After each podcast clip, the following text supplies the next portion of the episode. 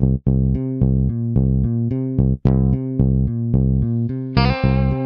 the Pitch. Der Sportpodcast mit Benny und David.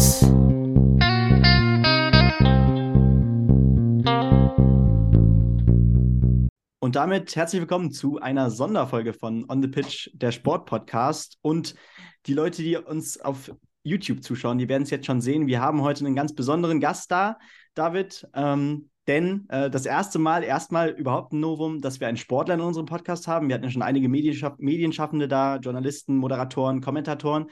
Jetzt haben wir sogar einen Olympiamedaillengewinner dabei, einen Weltmeister und so weiter. Und äh, ja, David, wen haben wir denn heute da? Ja, wir freuen uns ganz besonders und äh, nochmal dicke Empfehlung, sich das auch bei YouTube anzuschauen, dass äh, heute Alexander Rödiger bei uns ist. 37 Jahre, ähm, lange eine Karriere als Bob-Anschieber gehabt und ist gerade live vor Ort bei der ähm, Rodel-Weltmeisterschaft in Oberhof. Er steht gerade genau da, wo die Siegerehrung eben am ersten Wettkampftag am Freitag haben wir das Ganze aufgenommen. Genau, hier zeigt er das gerade mal. Ähm, ja, der ist heute zu Gast. Ähm, wirklich viele Medaillen, zum Beispiel im Viererbob gesammelt. Ähm, zweimal Olympiasieger, äh, Olympiasilber, zweimal äh, Gold bei der WM, zweimal Silber bei der WM, dreimal Gold bei Europameisterschaften, einmal Silber, unter anderem jetzt in St. Moritz im vergangenen Jahr und ähm, ja, eine lange Karriere hinter sich. Äh, 2007 somit auf eines der letzten Rennen, das auf der Olympiabahn von 2026 stattgefunden hat. In Cortina, glaube ich, so als mit Juniorengold so die erste große Medaille bei der EM gesammelt. Ähm, 2010 mit André Lange unterwegs gewesen, 13, 15 eher mit Nico Walter, 2018 im Pyeongchang mit Maxi Arendt und zum Schluss ist er im glorreichen Team von Francesco Friedrich mitgefahren, Benny. Und ich glaube, wir haben einige spannende Themen, über die wir mit dir, Alex, sprechen können. Grüß dich. Grüß dich. Sehr gerne. Es freut mich. Äh dass ich euch ein bisschen was berichten kann. Heute natürlich live vor Ort, äh, Oberhof 23. Da gehört ja nicht nur die Rodel-WM dazu, sondern auch Biathlon, ja. die dann Mitte Februar startet. Von daher heute live mit den ersten Erfolgen hier von der Rodelbahn aus Oberhof. Ja, und wenn wir schon direkt dabei sind und äh, wir dich da hautnah vor Ort äh, miterleben dürfen, äh, kannst du ja vielleicht direkt mal ein paar Eindrücke schildern. Äh, ich meine, heute gab es schon einige Erfolge, drei Goldmedaillen unter anderem schon aus deutscher Sicht. Äh, unter anderem fanden ja schon die Sprints statt und die Doppelsitzer. Äh, wie lief der erste Tag heute so ab?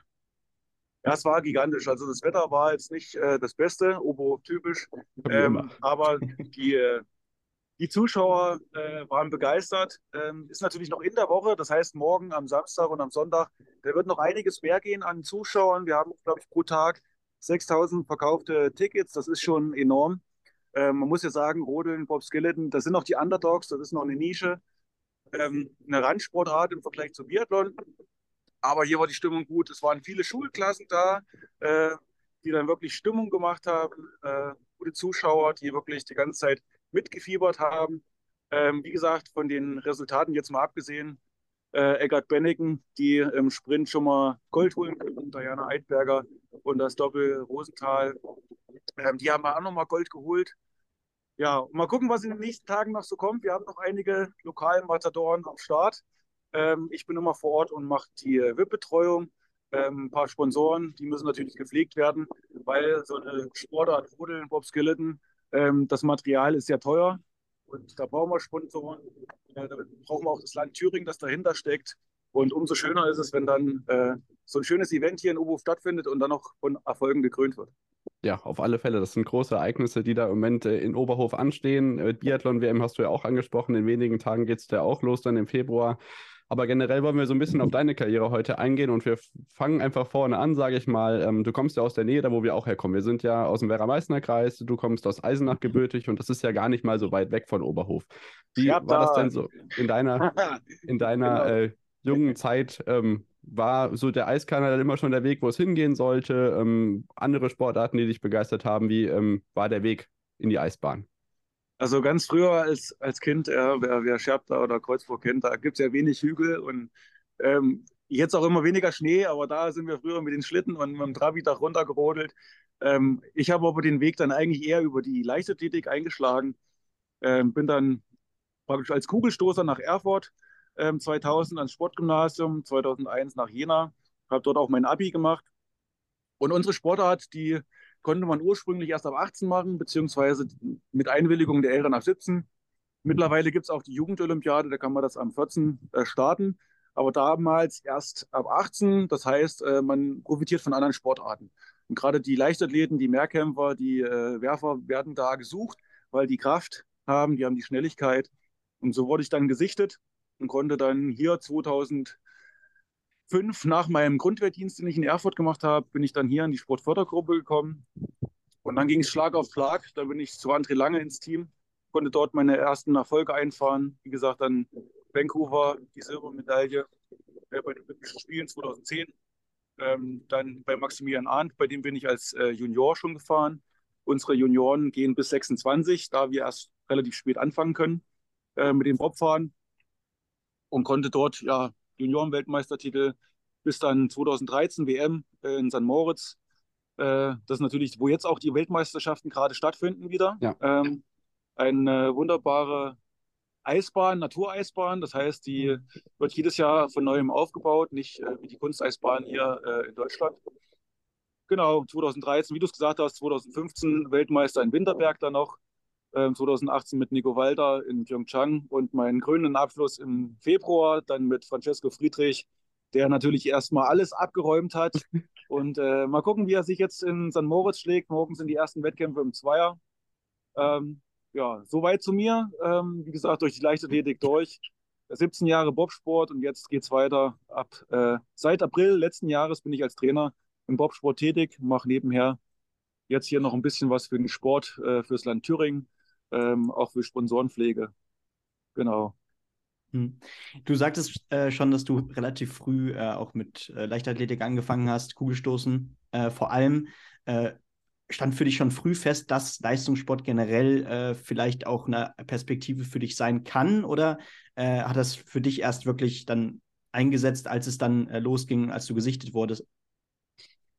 Ich wollte schon immer Sport machen. Natürlich weiß man am Anfang nie genau, wo geht die mhm. Reise hin. Bin ich wirklich so gut, dass ich dann auch an der Weltspitze ankomme? Ähm, man hat es ja dann gesehen, im Kugelstoßen hat es dann nicht gereicht. Da war ich einfach zu klein, zu schmächtig im Vergleich zu den anderen.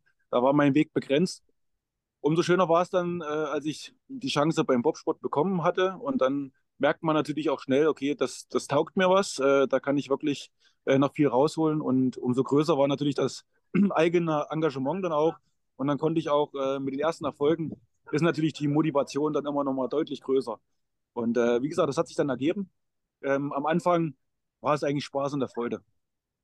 Dann springen wir mal virtuell rein in den Bob, bevor wir gleich auf deine spezielle Position äh, eingehen, die du im Laufe deiner Karriere eingegangen hast. Kannst du vielleicht für die Laien unter uns, die zuhören oder zuschauen, vielleicht einmal erklären, welche Position im Vierer-Bob denn was für Aufgaben hat? Genau, also wir haben den Piloten, das ist eigentlich so der Manager von dem Team, ähm, der betreut das ganze Bob-Team, der ist verantwortlich dafür, der muss sich um Sponsoren kümmern, der kümmert sich um Trainingslager, der baut sein Team auf, ähm, ja, wie ein Unternehmen im Endeffekt.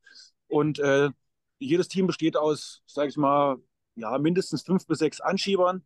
Und die besten vier, ähm, die sind im A-Team und die anderen sind natürlich als Ersatzmänner, wenn sich jemand verletzt oder äh, wenn der ein oder andere mal wieder rausgehen muss aus dem Training, um sich auf Weltmeisterschaften, Olympische Spiele vorzubereiten, dass man da ein Backup hat.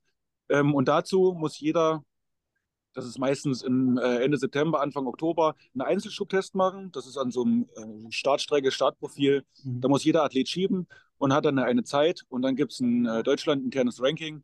Und die Besten, wie gesagt, kommen auf die besten Schlitten. Und äh, so wird jeder eingeteilt. Danach finden die Selektionen statt. dann müssen die ganzen deutschen Teams gegeneinander antreten. Die besten drei kommen in den Weltcup. Und äh, ja, die nächsten drei, sage ich mal, vier bis sechs, dann Europacup und so, das dann aufgeteilt äh, bei Männern und bei den Frauen.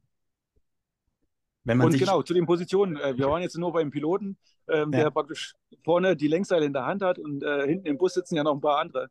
Da gibt es einen Zweier und einen Vierer. Ähm, die meisten, die äh, am schnellsten, am schwersten, am kräftigsten sind, die fahren dann im Zweier.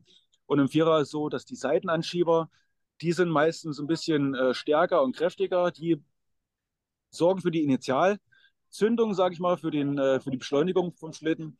Und dann haben wir noch äh, den Mann an der Position 4, der wird als Bremser betitelt, bremst aber nicht beim Schieben, sondern erst im Ziel. Das heißt, äh, erst nach der Ziellinie gibt es eine Bremsstrecke, wo der dann bremsen muss. Und der ist meistens äh, ein bisschen schmächtiger, äh, muss aber über eine hohe Schnellkraft und Schnelligkeit verfügen, weil der die höchsten Geschwindigkeiten mitlaufen muss. hm. so setzt sich das Team im Endeffekt zusammen. Ja, du bist da jetzt schon ganz kurz drauf eingegangen, aber äh, wenn man jetzt vielleicht jemanden fragen würde, der äh, im Bobsport nicht so bewandert ist oder sich generell im Sport nicht so gut auskennt ähm, und die Person dann Anschieber hört, da könnte er vielleicht jetzt auch erstmal denken, ähm, gut, das kann ich vielleicht auch.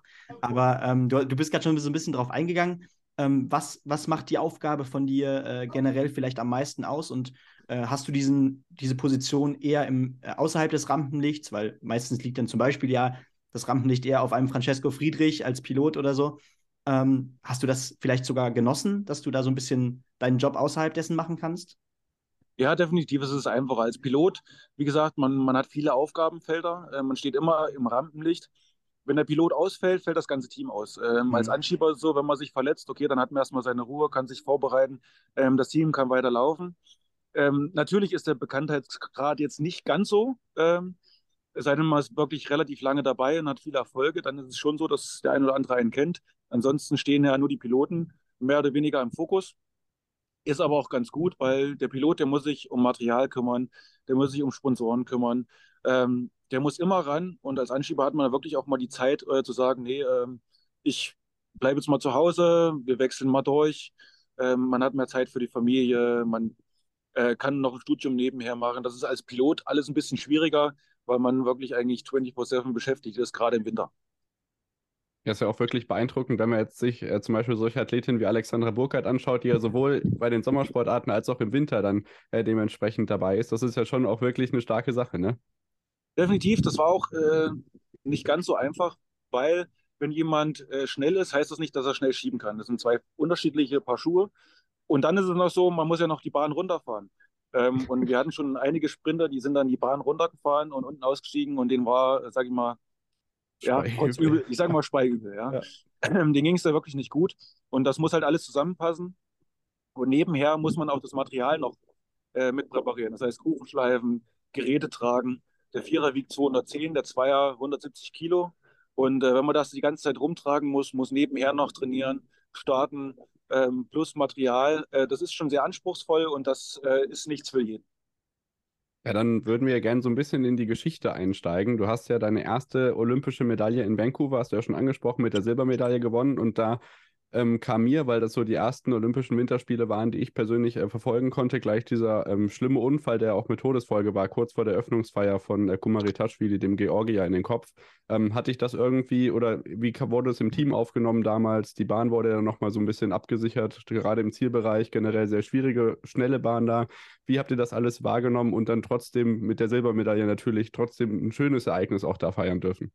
Das ist natürlich, äh, es ist eine Rennsportart, äh, das unterschätzen halt viele und sagt, ja, man setzt sich da einfach rein und fährt runter. Ähm, wir fahren, gerade in Vancouver ist der Geschwindigkeitsrekord aufgestellt worden von 157 km/h. man kann nicht unterwegs bremsen, also es gibt keine Möglichkeiten, unterwegs zu bremsen. Und das ist schon beeindruckend, gerade wenn man, sage ich mal, auch beim Auto, man fährt 150 und hält man die Hand aus dem Fenster. Das muss man sich vorstellen. Ähnlich ist es, wenn man zu hoch im Bob drinnen sitzt. Und äh, das hat uns schon so ein bisschen mitgenommen, ähm, als der Rodler da verunglückt ist ähm, weil das war so nicht anzunehmen. Die Bahn wurde abgenommen, homologiert und da war das nicht ersichtlich, dass da irgendwelche Probleme auftauchen könnten. Aber es ist halt wirklich so, wenn Fahrfehler entstehen und das war wirklich, äh, sage ich mal, ein bisschen ungünstig. Moment. Alles gut, du bist wieder da. Hat nur ganz kurz gestoppt. Okay, ähm, das ist natürlich, man kommt kurz ins Nachdenken, aber man kann sich relativ schnell wieder fokussieren und, und dann sagen, ähm, ja, konzentriere dich aufs Wichtigste, das ist dein Wettkampf und äh, man probiert das dann äh, wirklich auszublenden. Ähm, es wurden Vorkehrungen getroffen, ähm, dass das nicht wieder passieren konnte. Das war so nicht anzunehmen. Es war wirklich ein Fahrfehler, der dann dazu geführt hat, dass der ungünstig aus einer Bahn äh, mehr oder weniger geflogen ist. Und da war wirklich, ich glaube, ein oder zwei von den Säulen, die da standen, die waren nicht verkleidet. Und das war wirklich ja. also eine Verkettung ungünstiger Umstände. Das wurde vom Trainerstab auch nochmal so angesprochen. Und daher konnten wir das, sage ich mal, auch für uns so abhaken, äh, dass wir gesagt haben, okay, äh, alles gut, das passt. Ähm, wir bekommen das äh, hin, wir sind nicht gefährdet und es äh, läuft dann alles gut. Und das hat ja dann doch auch zum Erfolg geführt am Ende genau, mit der Silbermedaille. Genau. Auch wir, wir sind äh, in einem Lauf fast gestürzt. Ähm, das war wirklich heikel. Und dann äh, sich nochmal aufzurappeln und zu sagen, okay, wir greifen nochmal an. Und wir haben ja dann im Endeffekt im letzten Lauf mit einer Hundertstel äh, sind wir noch von Bronze auf äh, Silber vorgerutscht. Das ist mhm. natürlich dann Wahnsinn. Ja. Ja, das waren deine ersten Olympischen Spiele und ähm, ja, der, der, das Traumende wäre ja wahrscheinlich für dich auch tatsächlich Peking 2022 äh, dann gewesen, ne? Äh, leider, ja. leider hast du das dann ja aufgrund einer Verletzung, äh, wo du gleich nochmal genauer sagen kannst, was dir da passiert ist, ähm, ja, nicht äh, mitnehmen können und äh, musstest dir so gesehen die Goldmedaille von Francesco Friedrich vom Fernseher ansehen. Wie hart war das tatsächlich da vom Fernseher zu sitzen und äh, zu wissen, dir ist nicht nur die Medaille entgangen, dir ist in gewisser Weise einfach dieses letzte verdiente Erlebnis doch noch kurz vor der Nase weggeschnappt worden? Ja, das ist natürlich live. Gell? Wir haben natürlich jetzt hier noch die Pressesprecherin vom BSC äh, mittendrin statt nur dabei. Wir machen hallo. gerade einen Podcast. Hallo. Ah, äh, hallo. Um, äh, ihr könnt es ja selber nochmal erklären. Ich ja, bin ja nicht Pressesprecherin vom BSC. Nein. Nee. Wir sind On the Pitch, der Sportpodcast. Wir machen nicht nur jeden Montag Sportnews aus allen möglichen Sportarten, die es so gibt, sondern eben auch Interviews mit äh, Leuten, die im Sport berichten, aber auch Leute, die im Sport cool. aktiv sind. Und da ist äh, der liebe Alex natürlich bereit gewesen, uns heute gleich so ein paar Vor-Ort-Eindrücke aus Oberhof zu liefern. Ja, sehr geil. Dann muss ich euch ja mal suchen. Ja, immer wieder gerne. Sehr gut. Bist du nachher beim Presseramt? Äh, nee, aber morgen bin ich da. Morgen bist du da. Ja. Sorry für den kleinen äh, Deutschschnitt. Ähm, ja, ähm, ich muss dazu sagen, ich wollte eigentlich ursprünglich mit der WM in Altenberg aufhören. Dann hatte mhm. ich einen Meniskusriss, der wurde operiert. Ähm, zwei Jahre in Folge. In Altenberg ist dann ausgefallen. Äh, dann wäre in Sochi gewesen. Ähm, aufgrund der Problematik mit Russland ist das wieder nach Altenberg verlet, äh, verlegt worden. Ja. Da dachte ich, okay, kannst du nochmal mit der WM in Altenberg abschließen. Dann hatte ich wieder Probleme mit dem Knie und das war dann wirklich, okay, das eine Jahr Richtung Olympia ziehst du noch durch, äh, vielleicht schaffst du es. Und dann war ich wirklich auf einem guten Weg, war mit Francesco ja auch ähm, zum, zum Testwettkampf in Peking und haben im Zweier sogar gewonnen. Und dann, wie gesagt, die Pizza-Zähne gerissen und da war eigentlich für mich schon fast klar, ja, jetzt hängst du die äh, Schuhe an Nagel, ohne einen ordentlichen Abschluss zu haben. Und der Francesco, muss ich sagen, äh, das ist ein ganz, ganz toller Mensch, der dann gesagt, Rödi, äh, es sind noch knapp acht Wochen bis zum letzten Weltcup. Äh, ich will mit dir fahren. Ich sage, okay, äh, ich frage mal die Ärzte. Die haben natürlich äh, Bizepssenenabriss. Äh, wie gesagt, der war komplett ab. Die Ärzte haben die Hände über den Kopf zusammengeschlagen und gesagt, okay, naja, wir schauen mal. Ähm, die haben nicht, mich nicht für voll genommen. Ich habe dann wirklich äh, darauf hintrainiert. Ähm, das hat auch alles super gut funktioniert. Äh, hatte dann noch Corona. Äh, ja. Also es kam wirklich alles zusammen. Ähm, habe aber dann noch einen, einen, Schubtest gemacht, der war okay. War zur Kontrolle in, in Leipzig, äh, das heißt äh, Post-Covid-Test. Äh, da ist alles gut gewesen. Und dann war ich noch in München, äh, auf der Anreise von St. Moritz bin ich in München in der Klinik vorbei und äh, die haben nicht äh, schlecht geguckt und haben gesagt, du willst das jetzt wirklich machen? Ich so, ja, das will ich jetzt wirklich machen. Und wie gesagt, das ist, äh, für mich war es dann wirklich so eine Erlösung, ähm, zu sagen, okay, du hast jetzt trotzdem noch einen Wettkampf. Olympia ist gelaufen, ähm, ein tränendes, aber auch ein lachendes Auge, äh, weil im Endeffekt nach sieben Wochen, sage ich mal, nach einer OP wieder in Bob einzusteigen äh, mit einer abgerissenen Szene, die fixiert wurde. Äh, das hatten die in dem Moment auch nicht gesehen. Und die Besonderheit in St. Moritz ist natürlich, dass eine Natureisbahn und wetterabhängig. Und im ersten Lauf hatten wir ein bisschen Pech, daher waren wir auf dem zweiten Platz. Und im zweiten Lauf hatten wir die äh, Bahnrekord, hatten wir den Bahnrekord und sind somit auf zwei geblieben. Hätten Europameister werden können, aber wie gesagt, Podium, äh, nochmal ein führender Abschluss und das an der Stelle, wo ich schon mal Weltmeister geworden bin, war einfach ja, bewegend. Ja, da schließt sich dann ein Kreis. Ja, du hast es angesprochen, ähm, wir haben einen kleinen Fehler eingebaut oder wir haben einen Fehler eingebaut. Wir sind auf Platz 2 gelandet. Francesco Friedrich ist ein super Typ und vor allem ist er ein erfolgreicher Typ. Vielleicht kannst du so ein bisschen Licht ins Dunkel bringen, wie dieses Phänomen Francesco Friedrich funktioniert mit den Siegeserien und Rekorden, die überall in den Medien präsent sind, mit den äh, wahnsinnigen ähm, ja, Medaillenerfolgen, Weltcupsiegen und ähm, alle möglichen, dass er schon einfahren konnte. Was ist sein ähm, Geheimrezept? Ja, Francesco ist unheimlich akribisch. Ähm, der arbeitet in allen Ecken und Kanten. Er war schon im Zweier, war er immer richtig gut, ist auch in St. Moritz 2013 jüngster Weltmeister aller Zeiten geworden. Und im Vierer hat es aber nie so 100% funktioniert. Und er hat sich aber da wirklich so reingefuchst. Er hat sich in Material äh, reingefuchst, in, in, Trainingsvarianten, in Regenerationsvarianten äh, und hat immer an einem Team festgehalten. Ja? Wenn man, sag mal, ein Team hat, was man ständig austauscht, weil einer vielleicht vermeintlich eine Hundertstel schneller ist, ähm, dann haut das nicht immer hin. Und dieser Team Spirit und einfach dieser, dieser Ehrgeiz, dieser unbedingte Wille, das zeichnet ihn aus. Und auch mit den Erfolgen hat er nicht aufgehört nachzulassen. Er hat immer wieder äh, probiert, sich weiterzuentwickeln, noch besser zu werden. Und das äh, macht ihn einfach zum erfolgreichsten Piloten. Für, vielleicht aller Zeiten. Ja. Ja, also wir haben natürlich auch äh, ausreichend in den vergangenen Monaten und äh, Jahren mittlerweile ja schon äh, über ihn berichtet. Ich meine, äh, wie lange war er teilweise ungeschlagen? Fast an die zwei Jahre zwischenzeitlich mal. Das war wirklich absolut verrückt. aber ja. vielleicht finden wir da direkt den Übergang, denn wenn du schon da äh, direkt bei den Rodlern äh, heute bei der Weltmeisterschaft bist, äh, passt das vielleicht ganz gut, da auch mal drauf zu sprechen zu kommen. Denn äh, Thema Eisbahn, da sind ja die Skeletonis und die Rodler und die Rodlerinnen nicht weit. Ähm, gibt es da in gewisser Weise auch doch äh, gemeinsame Beziehungen und, äh, naja, viel, viel Gespräche, viel Kommunikation zwischen den Sportlern, auch zwischen diesen Disziplinen? Weil gerade mit den Skeletonis gibt es doch gemeinsame Events, mit den Rodlern dann doch eher seltener, aber vielleicht kannst du uns da mal ein bisschen mitnehmen. Also wie gesagt, gerade wir als Bobfahrer sind ja ursprünglich auf die Rodler angewiesen, weil die, die meisten Piloten kamen aus dem Rodeln. Das ist jetzt erst in den letzten Jahren, sage ich mal, ein bisschen, hat sich ein bisschen geändert, weil Rodler einfach dieses, wir sagen, Popometer haben, also das Gefühl für die Bahn, die wissen genau, wo sie langfahren können und können viel eher anfangen mit dem Training. Und dadurch äh, profitieren wir, wenn wir einen Rodler dann umschulen, sage ich mal, zum Bobfahrer ähm, aber auch was Material anbelangt oder Trainingssteuerung, ähm, ja, unterhalten wir uns viel untereinander. Äh, Nahrungsergänzungsmittel ist immer ein Thema, Trainingslager. Äh, das ist immer ganz schön, wenn man das gemeinsam verbringt und ist nicht immer im gleichen Kreis. Also es ist eine, eine gute freundschaftliche Bedingung unter, äh, Beziehung unter allen Sportlern. Mhm.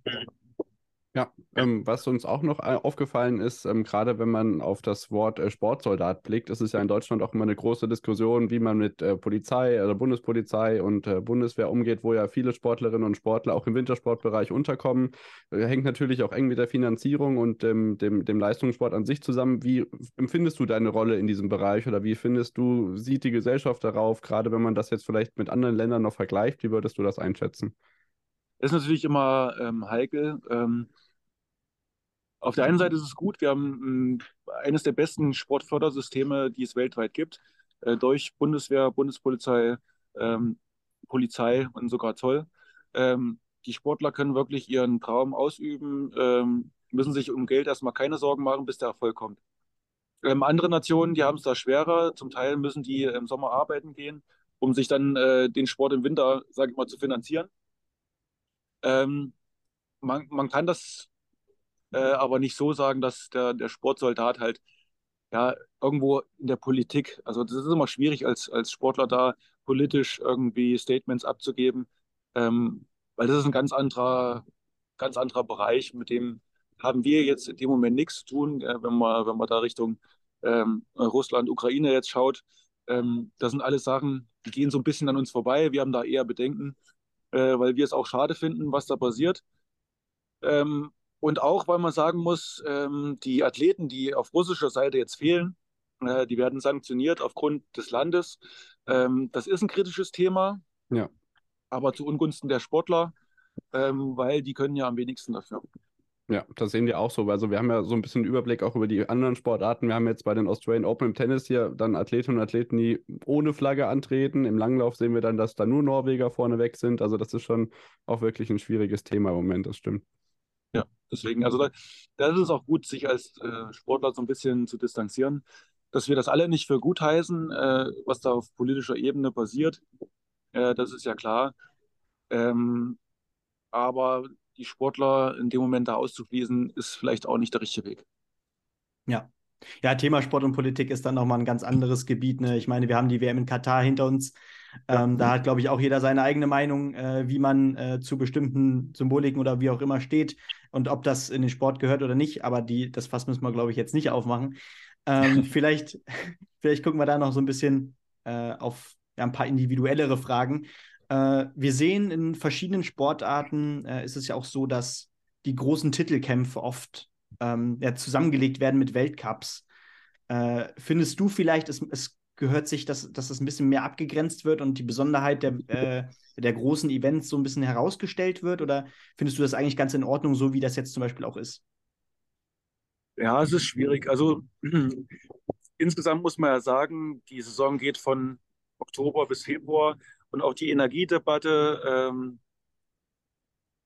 abgesehen jetzt vom, vom Winter, der fehlt, äh, da wird es wahrscheinlich in Zukunft eh dazu führen, dass die Saison ein bisschen nach hinten geschoben wird und komprimiert wird. Und dann muss man sich eh sagen, ist das jetzt noch irgendwie äh, abzudecken mit den Wettkämpfen in der Fülle? Ähm, die Weltmeisterschaften und Olympischen Spiele, die sind ja gesondert vom Weltcup, sage ich mal. Das ist auch okay. Ähm, natürlich geht so der, der EM äh, Charakter ein bisschen verloren, wenn man das mit dem Weltcup kombiniert. Das stimmt schon. Ja, das war ja am letzten Wochenende der Fall, ne? Genau. Also es ist eine Kombi-Wertung. Ja, wäre natürlich schöner, auch für die Wertschätzung, wenn man sagt, man könnte das nochmal separieren.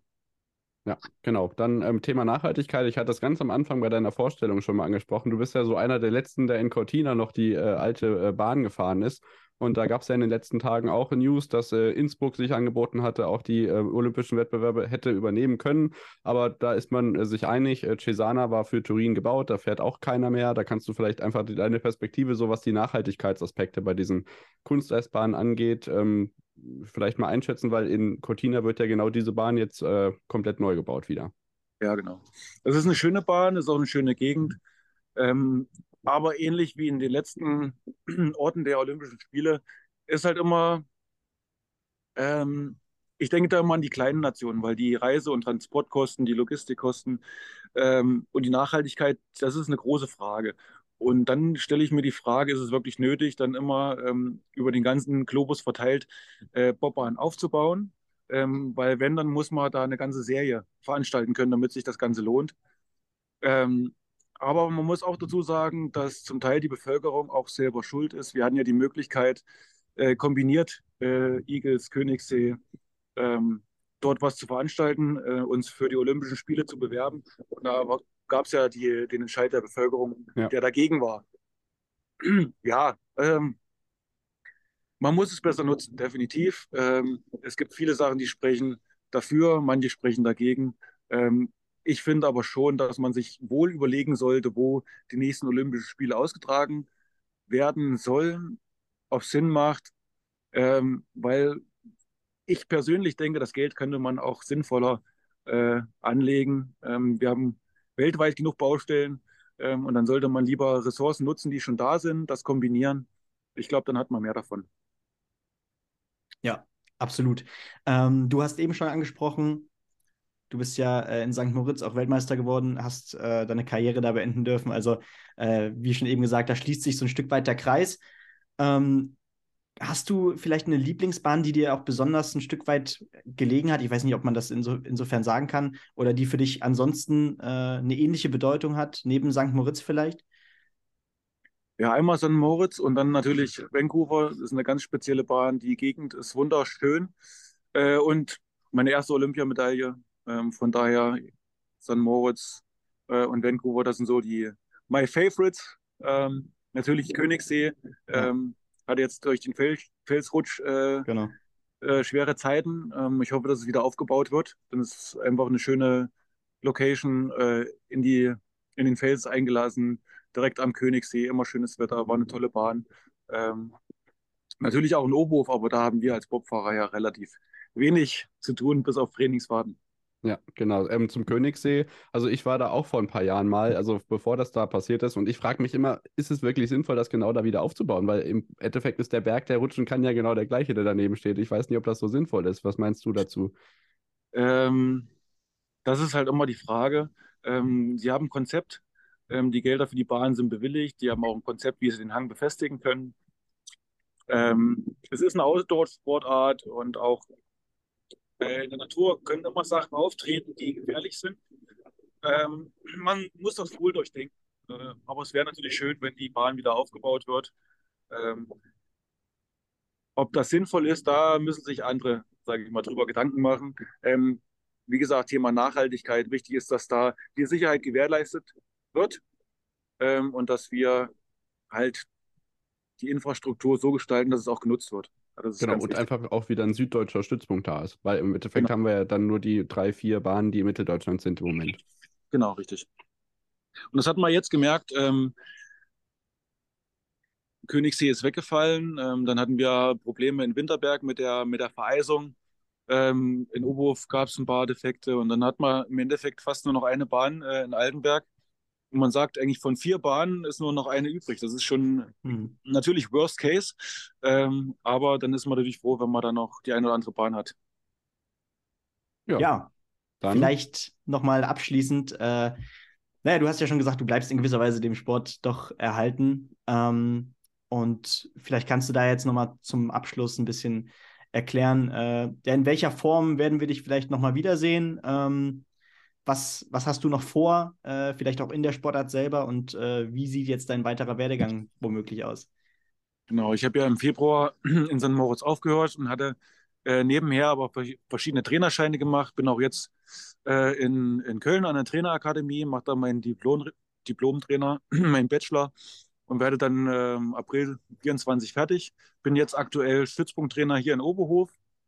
Das heißt, die, die Nachwuchsathleten und die Jüngeren, die nehme ich unter meine Fittiche, trainiere die vorwiegend im athletischen Bereich.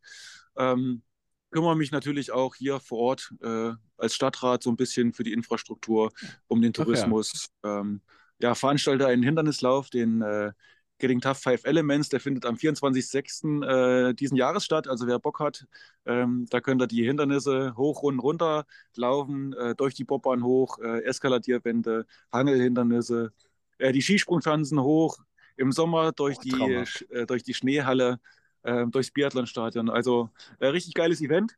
Ja, Benny, melde ähm, dich an. Start und Ziel auf dem Stadtplatz bin nebenher noch Waldbademeister, ähm, aber nicht wie Mitch Buchanan, also Baywatch, sondern ähm, das äh, ist in Japan entstanden, nennt sich Shinrin Yoku, wo man so ein bisschen, ja, so Mentaltraining, äh, man findet zur Entspannung.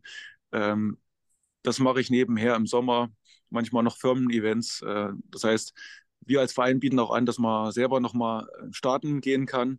Ähm, wir machen jetzt im Winter auch Gästefahrten, auch mit dem Speedlush. Das ist praktisch wie, ich weiß nicht, ob ihr das noch kennt in eurem Alter, ähm, äh, Running Man mit äh, Arnold Schwarzenegger, äh, der war in so einem kleinen äh, Käfig, der die Bahn runtergeschossen ist. Äh, sowas haben wir auch. Da kann man allein die Bahn runterfahren. Also, wir sind Generation VOG WM. Ja, alles klar. Also das ist ähnlich. Wir haben auch äh, so eine Art Tubes und Ice Rafting Boote. also Wer Bock hat, da mal in Oberhof äh, die neue Bahn kennenzulernen, da könnt ihr mir auch gerne mal Bescheid geben. Dann mache ich euch eine kleine Führung. Ähm, da könnt ihr die Bahn live erleben. Das ist das, was ich so mache, aber in erster Linie Trainer. Äh, da ist mein Fokus, da werde ich mich auch weiterbilden. Ja, dann danken wir dir ganz herzlich, dass du uns heute Rede und Antwort gestanden hast. Und ich vermute, dass wir, wenn wir nochmal auf dich zukommen würden, um so ein bisschen Neuigkeiten aus den verschiedenen Eiskanaldisziplinen zu bekommen, sicherlich auch die eine oder andere Antwort von dir bekommen würden. Dankeschön. Gerne, gerne. Wenn ihr Fragen habt, wenn ihr irgendwas wissen wollt, ihr wisst, wie ihr mich erreicht. Äh, ich erzähle euch alles, passt alles. Ja, also, gibt es ein paar Insider, die, die müssen hinter verschlossenen Türen bleiben. Nein, wir, unser Mund bleibt natürlich zu. Nein, Dankeschön. Äh, hat uns sehr großen Spaß gemacht. Und ja, damit, äh, wir hoffen damit natürlich, dass es euch auch gefallen hat. Äh, und wir hören uns dann, denke ich mal, spätestens Montag zum nächsten Wochenrückblick wieder. Äh, David, auch danke an dich. Danke nochmal an Alex. Und äh, ja, dann bis zum nächsten Mal. Ciao. ciao vielen, vielen Dank. Bleibt gesund und wir hören uns.